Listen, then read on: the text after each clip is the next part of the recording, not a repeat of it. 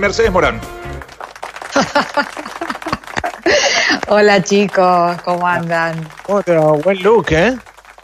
¿Cómo andas? Bueno, el look este, viste, es lo que quedó sin peluquería y sin nada, pero bueno, se banca, ¿no? Muy bien, muy bien. ¿Cómo estás? está muy bien. Gracias. Bien, aquí estoy, aquí estoy, viendo cómo, cómo nos está empezando a saludar el otoño ya, a los arbolitos que llego a ver desde mi ventana. ¿Eh? ¿Estás sola pasando esta cuarentena? ¿Aburrida? ¿Te gusta? ¿Te inspira? ¿Te parece una mierda? No, aburrida no estoy, la verdad que no, porque me entretengo mucho, hago muchas cosas que me gusta hacer, em, estoy disfrutando, tratando de sacarle jugo a este tiempo. Em, por supuesto que, no, estoy feliz ni mucho menos, estoy bien asustada.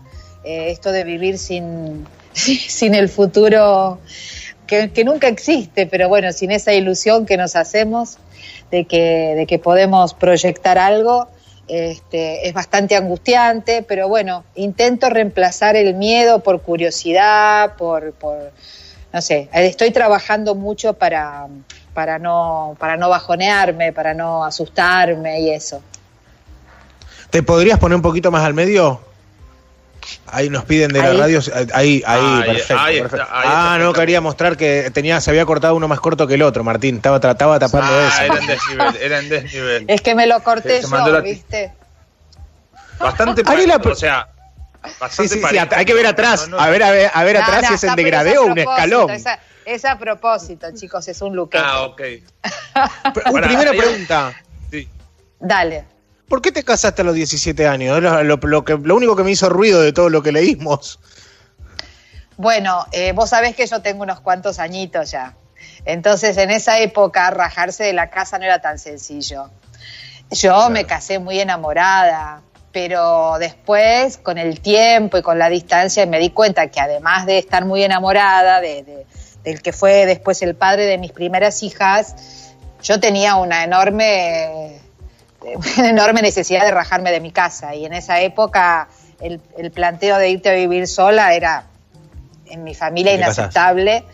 Así que bueno, nos casamos, sí. Nos casamos porque éramos dos, este, dos pequeños hippies este, en busca de, la libertad y bueno, en ese momento él tenía 23, era mayor y yo era menor, así que necesitaba el consentimiento de mi familia y todo eso hablamos con muchos actores desde que arrancamos este, este programa de radio, que ya no es tanto de radio, eh, y muchos, desde Claudio Risi hasta Oski Guzmán, entre otros, nos contaron de cierta dificultad de poder compartir con sus padres. Eh, cuando llegó la vocación de la actuación, eh, en, en, ambos casos dejaron de hablarse con sus padres durante mucho tiempo. En el caso de Oski Guzmán se reconcilió, en el caso de Claudio Risi nunca se reconcilió. Tus viejos, vos querías rajarte Nunca se reconcilió, tipo, terrible. Y era hippie, aparte dijo. Este, no, en tu caso, mucho, en tu mucho antes de, mucho antes de decidir que iba a ser actriz, ya, sobre todo mi madre no me había perdonado que yo me casara. Yo creo que mi madre no me perdonó que yo me casara, pero lo que peor le, le, le sucedió, pobre, fue que ella estaba convencida de que yo me estaba casando de apuro embarazada, ¿viste? Eh, y cuando se dio cuenta que no, creo que le pegó peor, porque se dio cuenta que era ah. nada más que por, claro, porque supongo que en su cabeza, viste, eso la, la, la, dejaba un poco más, este, eh, como, como fuera de, no, no, se sentía tan, tan desairada, digamos, de que una pendeja como yo de 16, 17 me quisiera ir a la mierda porque sí, no porque estuviera embarazada y tuviera que rajarme.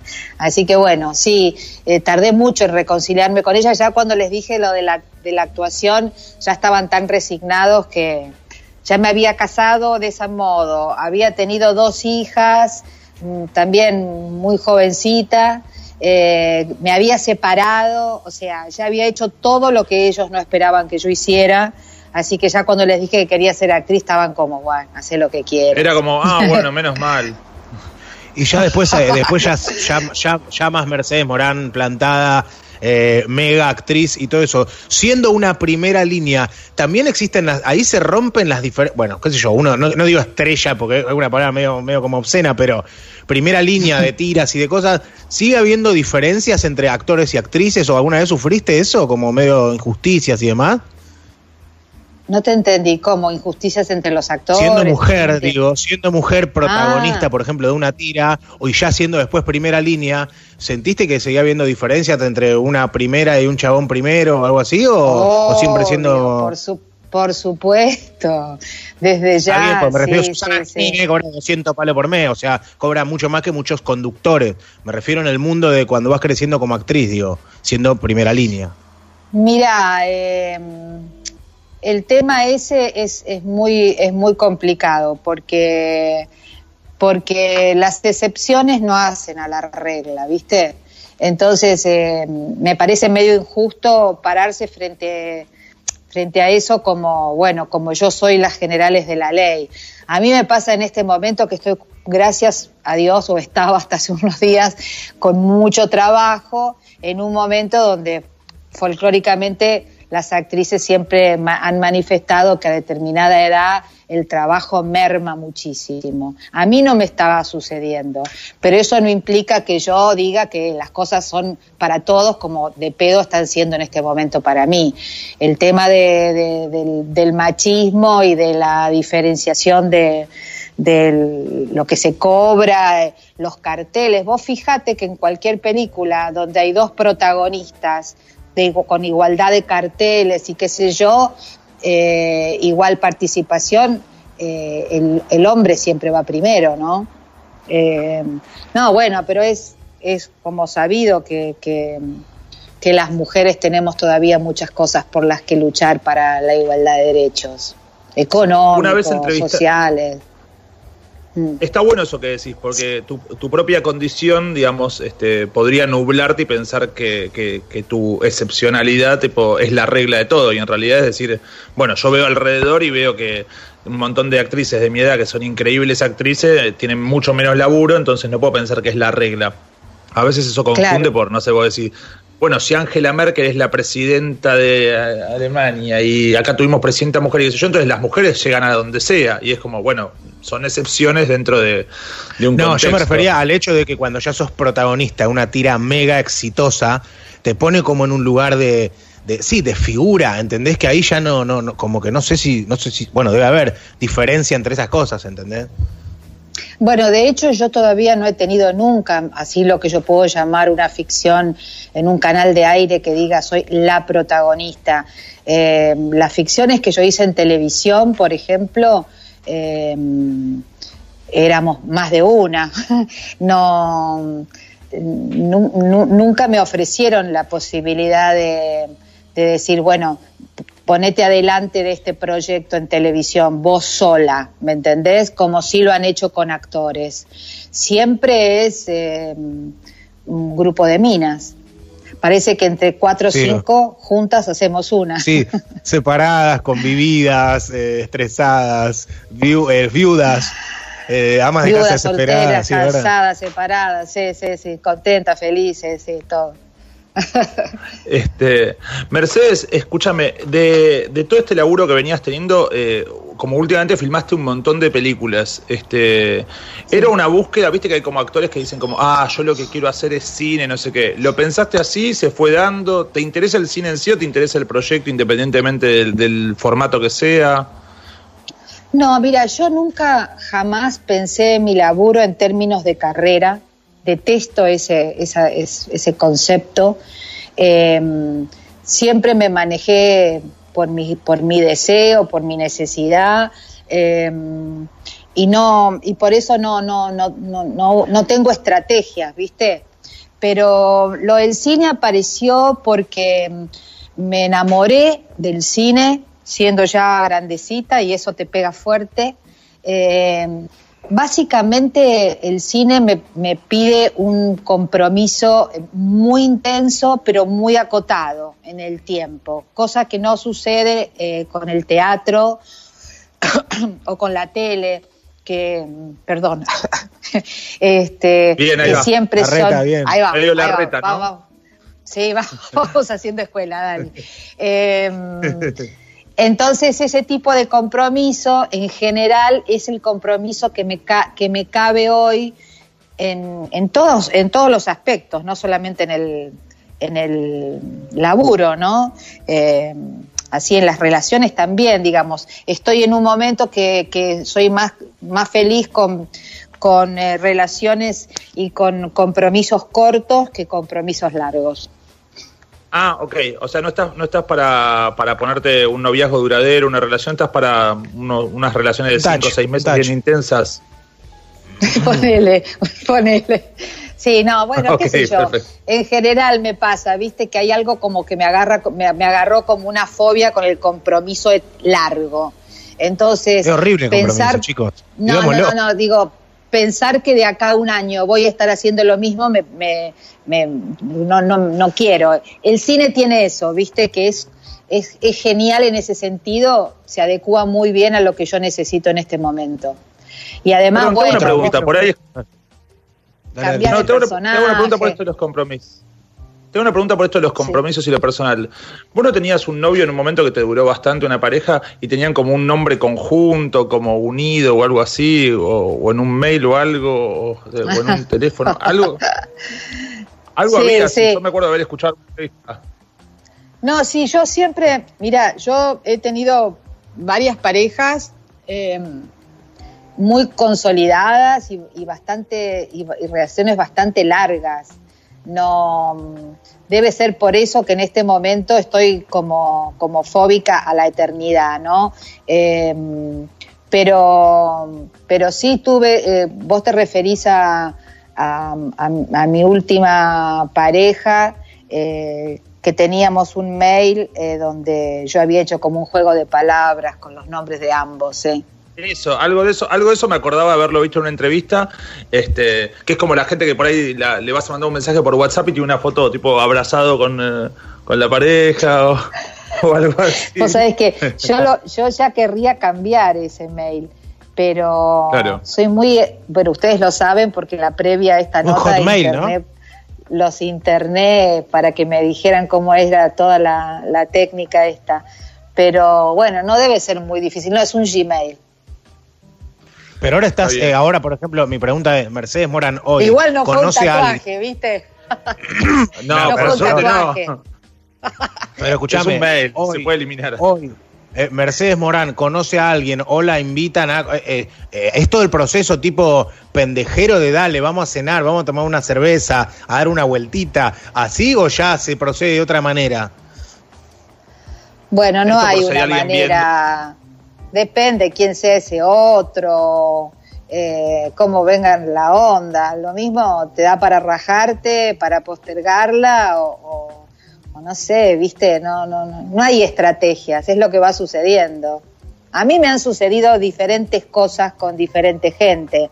No es que tengo un modo de em, comportarme, porque esto es así, las señoritas o las señoras o la, me, parece choto eso, no.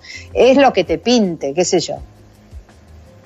¿Sentís que la profesión Por ahí necesitas ver 15 películas antes de, que te toquen, pero y por ahí no. Sí, no, no, por ahí antes de entrar al cine, qué sé yo, te estás matando. Todo depende.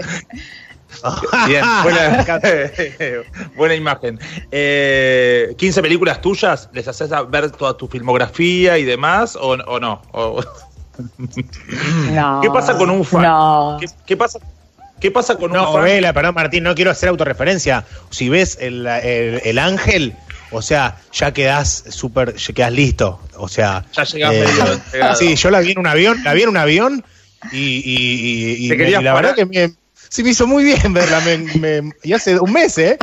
eh me, me encanté bastante, Mercedes. Hermosa película, hermosa película.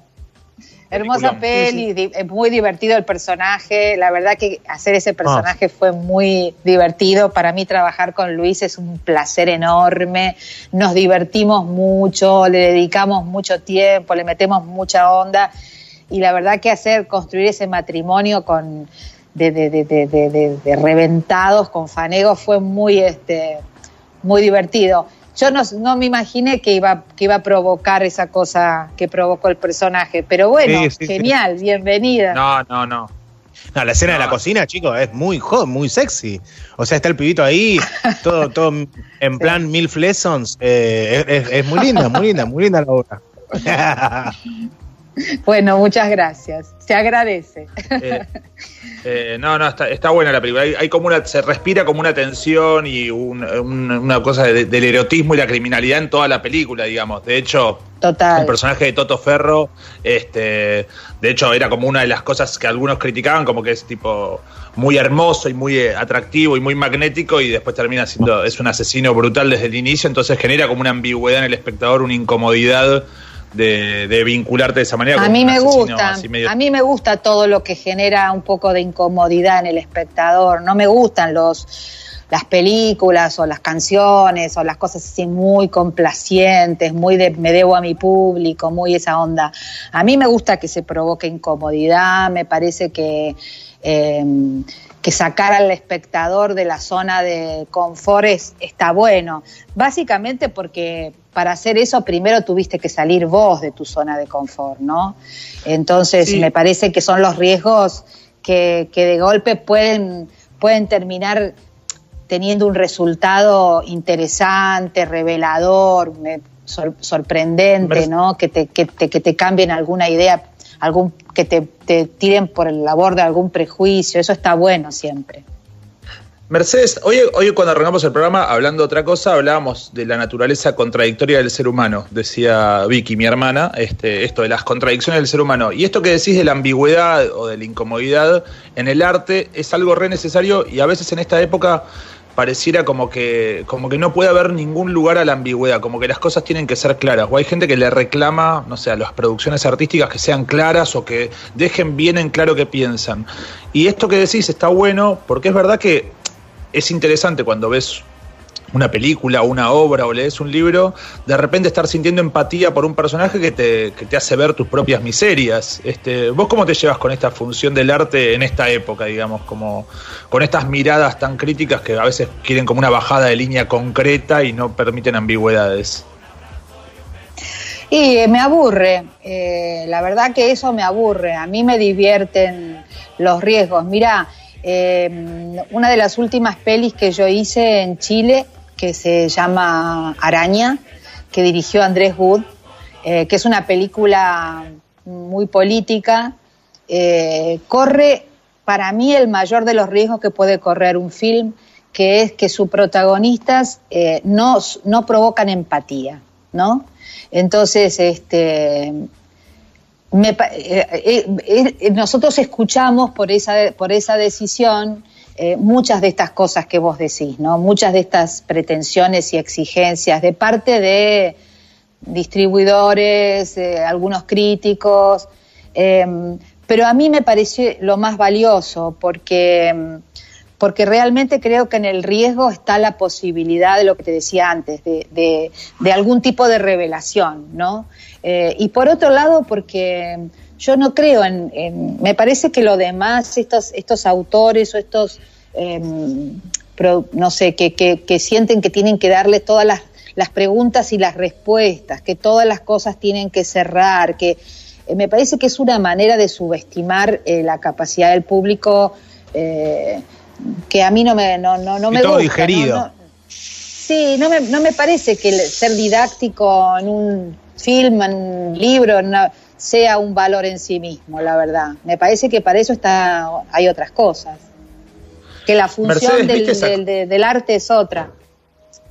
¿Viste Succession, la serie HBO, eh, ahora que estás con, tiempo libre? ¿no? Ah, bueno, Tiene, tiene, esta característica, eh, está buenísima la serie, son dos temporadas, este, es de un magnate de los medios que este, está por retirar y dejarle a uno de sus hijos el comando de, de todas las empresas, ¿no? Y, en el primer capítulo decide no dejárselos, es un viejo siniestro, y sus hijos son uno más incompetente que el otro, pero todos los personajes son eh, desagradables. Eh, pasa esto que me decís que pasa con Araña, que es, eh, no puedes sentir empatía con ninguno. En cuanto uno te está cayendo un poquito bien, hace algo que ya tipo te parece patético, desagradable, perverso. Y también, y, también lo que ocurre es que, claro, cuando, cuando empatizás, cuando por alguna cosa, en algún aspecto de ese personaje políticamente tan incorrecto, empatizás, te ves en un espejo que te molesta, ¿no? Entonces, este, eso también es interesante, porque podés pasar de qué horror ese tipo, esta mujer, no sé qué, a no, pero de pronto justificás, entendés, empatizás con algo y bueno, y, y, y, hacete cargo también, ¿no? Bueno, de hecho, en las películas, la serie que te pone, obviamente que genera empatía con el protagonista, tipo, que es narco, asesino y sicario, y lo amás, decís, ¿por qué estoy amando a este chavo, boludo? Me te, da una culpa bárbara. Bueno, yo estoy viendo una que me perdí cuando, cuando fue el momento y después, no sé, el devenir de la locura, que es Breaking Bad. Estoy fascinada. qué lindo, la puta madre. Vos es que yo la estoy mirando por primera vez. O sea, ¿por dónde vas? Y, y, voy por la segunda temporada, por la mitad, un poco más de Qué buena cuarentena, la puta madre. Claro, por eso estás de buen humor. Claro, estás viendo lo mejor que te podía pasar es no haberla visto y es el momento, ya está añejada mal en barrica de roble para ver. Está como los buenos vinos, claro, claro, sí, la estoy disfrutando mucho. Eh.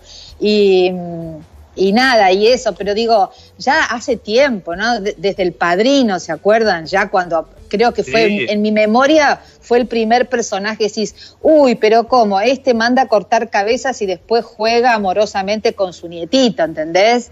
Eh, ya hay algo del arquetipo que, que, que, ya no da hace rato, que no da para más. O sea, ¿quién empatiza con esos héroes este, impolutos? Siempre además me gustaron a mí los personajes oscuros, eh, los que tienen oscuridad, quiero decir, los que tienen contradicciones, no, no me aburren las heroínas así súper perfectas. Perdón, esto es más de chusma. A mí me interesa más ser chusma que, que, que, la carrera. Pero te quiero imaginar en plan viendo Breaking Bad. Madrugada, un, una fumatina, un vino, unos chisitos. ¿En qué plan te imagino? Unos nachos mojándolo en un, en un queso, eh, en pijama. bueno, mira, en pijama sí. Pijama sí, imagíname en pijama porque en estos días además curto mucho pijamita. Eh, mm, nocturna no ah. soy, soy diurna. Eh, fumatina soy. Fumatina soy. Bien. Eh, ¿Flores? Me gusta, me gusta mucho, sí, de Bach. Bien. Me gusta mucho mirar, viste, cuando yo era muy chica, tipo tenía 13 por ahí, fue mi primera experiencia así importante con el cine me iba a un club que era el Ateneo de Versalles, donde los sábados pasaban películas de dos, tres películas eh, seguidas, de dos de la tarde a siete de la noche. Eh, yo ni sabía en ese momento que quería ser actriz ni nada, pero mirado desde ahora me doy cuenta que yo me pegaba unos viajes increíbles y hay algo de ese horario que me conecta muy bien, o sea, tengo una muy buena disponibilidad para ver películas en ese horario, a la tarde temprano, que normalmente no puedo hacerlo porque estamos trabajando, en fin. Eh, así que ahora en estos días soy muy de, después de almorzar, mm, un poco de tranquilidad y al ratito este, un tecito, un facito y, ver un poco de series o alguna peli a la tarde. Breaking Bad es, es nocturna, o sea, es, es, re, es re madruguera igual de día con el sol acá viendo cómo cocina metanfetamina, qué sé yo. ¿Tenés algún mensaje del, público ahí, Miguel, sobre esto que sí, estamos hablando? acá me dice, acá me hacen, hola, soy neurocirujano de la UBA, quería decir una cosa, qué planazo, Dios mío, pijama, porro y Breaking Bad. Eh, bueno, miles de mensajes, me dice, me encanta, bueno, pero qué lindo eh, no haberla visto, Dios.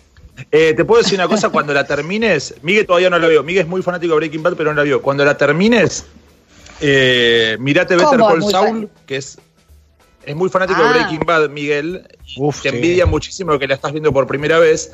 Pero hicieron una, una un spin-off, se llama con eh, Saul Goodman, que es un abogado que aparece ahora en el capítulo 8 de la segunda temporada. a ese lo vas a amar, Mercedes, te va a volver a loca. vas a amar y te bueno, va a volver loca. Eh, ah, mira qué bueno, qué bueno, la voy a ver. Tengo que terminar primero, Breaking. Sí, sí, sí. termina, termina. ¿Qué me ibas a contar? No, que me hablas de un personaje que está por entrar fantástico, que a mí me alucina el cuñado. El cuñado me encanta ese actor. Pensé que. Puma Es increíble.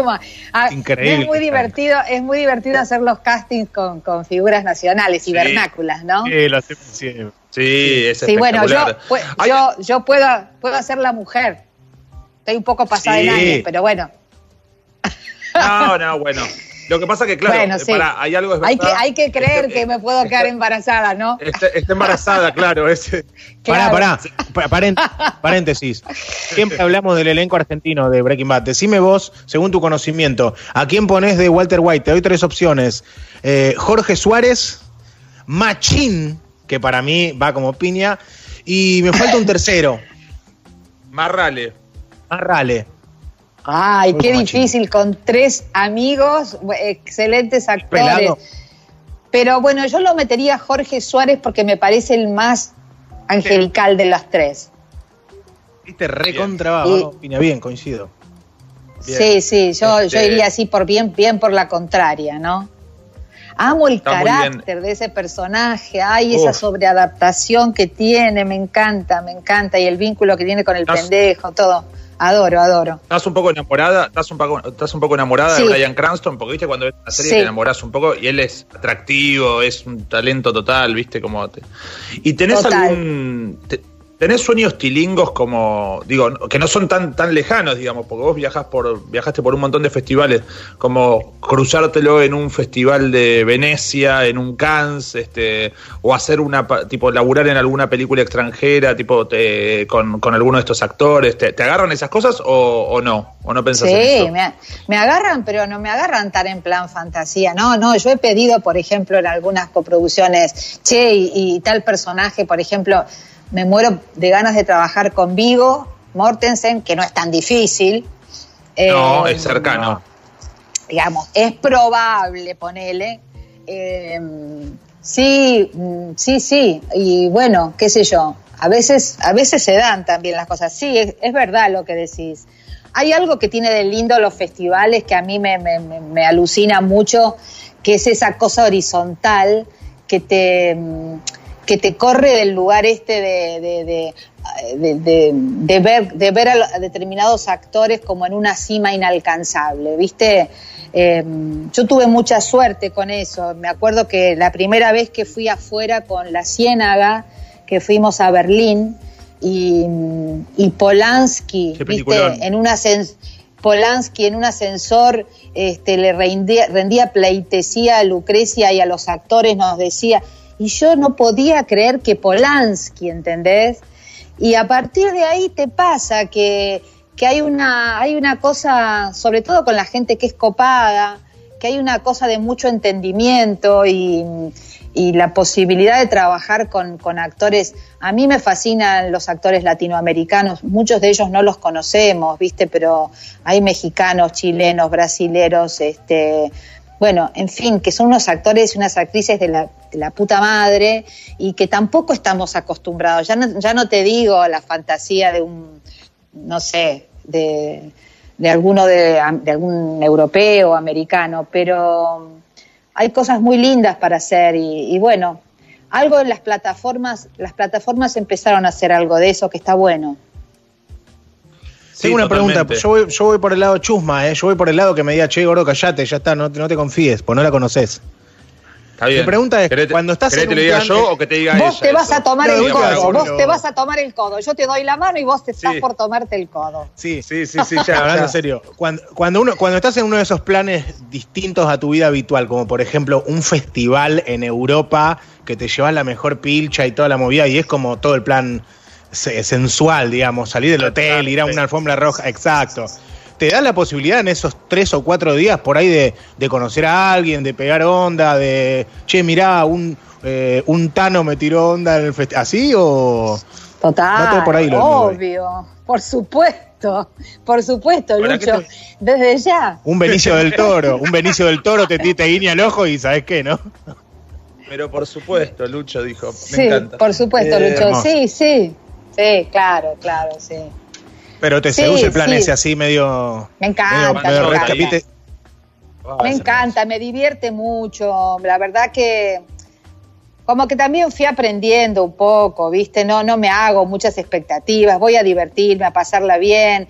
Soy como consciente de que, bueno, que estás en esas oportunidades, estás llevando a cabo una fantasía de, folclórica de cualquier actriz, que es estar en esos lugares, es, es una parte superficial, frívola, eh, es un festival de vanidades, pero si te lo tomás con el espíritu de que cuando vas a una fiesta, viste, no, no, no, está todo bien, de verdad. Yo la paso bien, me divierto y cuando me toca además este llevar una película y hacerle la prensa, defenderla, a mí me, me gusta porque porque tenés una distancia, porque podés reflexionar sobre algo que ya está hecho, porque tenés, confrontás con miradas de, gente de, otro palo, de otros lugares.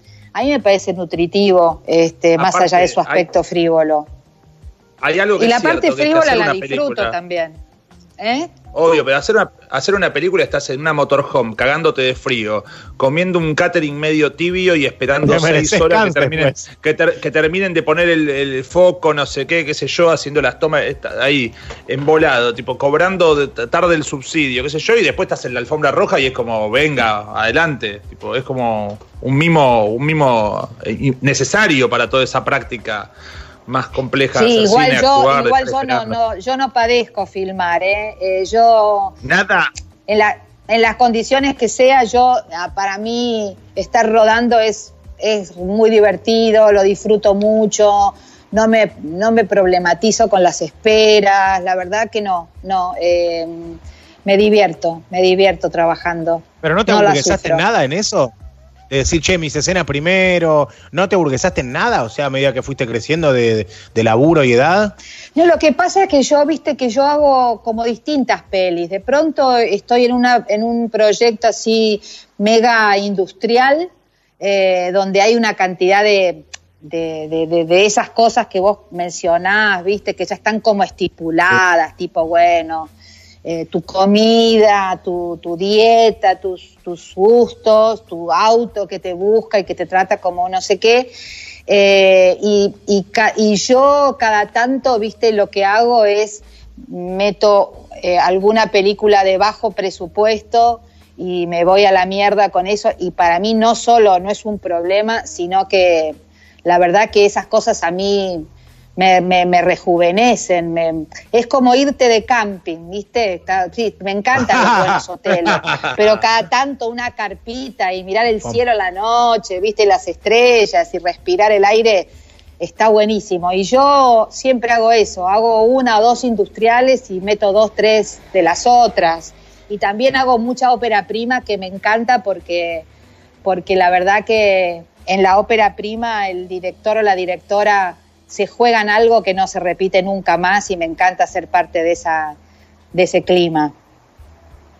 Si, si tuvieras que recomendar eh, tres eh, películas donde estuviste, qué sé yo, que por ahí la gente no vio tanto y que siempre la prensa viene bien y qué sé yo, alguna, algunas que te hayan gustado participar, ópera prima o no, digamos, no de las super industriales como El Ángel o lo que sea, este, ¿cuáles te gustaron así? Experiencias que hayan estado buenas y decís como, che, qué linda peli y por ahí no, tuvo una semana en cartel porque justo estaba Transformers 8 y la gente no sabe dónde conseguirle y demás.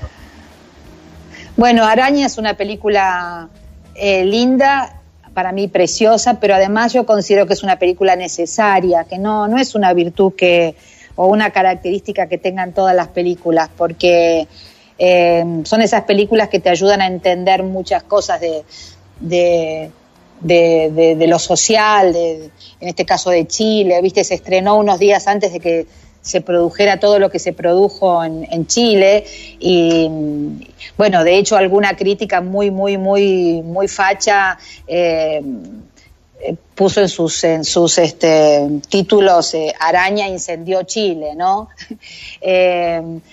pero quiero decir, es una película que recomendaría después. El otro día, mira, vi de casualidad, porque yo no soy de ver mis películas, pero la pasaban en televisión y yo estaba haciendo zapping en estos días y me enganché que fue Cara de Queso, la primera que hice, que fue la primera de bueno, bueno.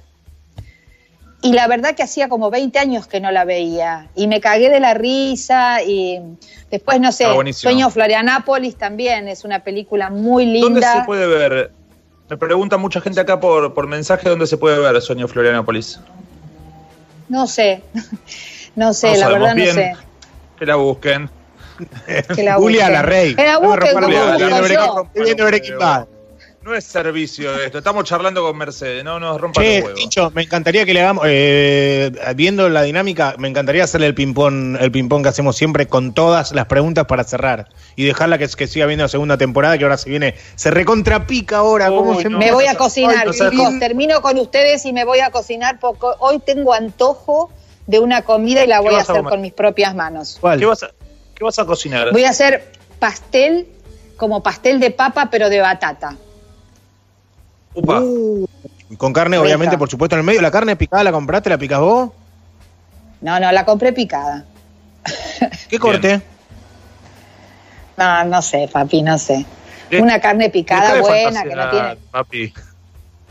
Bueno, vamos, vamos a la. Ya me piden la receta acá, al toque. Che, que pase la receta. Que no rompa los huevos que estamos antes, antes, antes, del ping-pong, antes del ping-pong, les quiero decir que los admiro mucho, que me divierto mucho con ustedes, que me encanta el humor que hacen y eso, nada. Bueno, ya, vamos al ping-pong. No, sabes qué lindo que está quedando lo que hicimos, eh, lo que grabamos para el otro día, la vez pasada. ¿En serio? Este, Ay, tengo tanta Me agarró la cuarentena con la. Hoy empecé la postproducción de la parte del corto y no sabes qué bien que está quedando. Después te voy a pasar. Bueno, bueno, ahí está un gustito que están los, los, que están arrancando y también hay después mega producciones con Famoso 3, ¿no? Eh, va y viene. Perfecto. Vamos, arranca el ping-pong comercial. Dale, con Tuti? Vamos, música de ping-pong. ¿Con qué personaje histórico te gustaría tener una cita all inclusive? Con Eva Perón. Perfecto. Eh, ¿A qué lugar nunca volverías? ¿A qué lugar? Eh, no, no, volvería, volvería a todos, volvería a todos, a uno de los que me fue mal. Bien. Bien. a buscar revancha. ¿Con qué presidente iría, harías un picnic de, desconada? Con Alberto. Perfecto. ¿Perdonarías una infidelidad? Y no creo. Bien. Ah, o sea que nunca no perdonaste una infidelidad? No. Bien. Bien. ¿Vos o yo? ¿Vos? ¿Qué fue lo más cerca que estuviste de la muerte? Estuve muy cerca, muy cerca. Mira. Ok. ¿Accidente o enfermedad?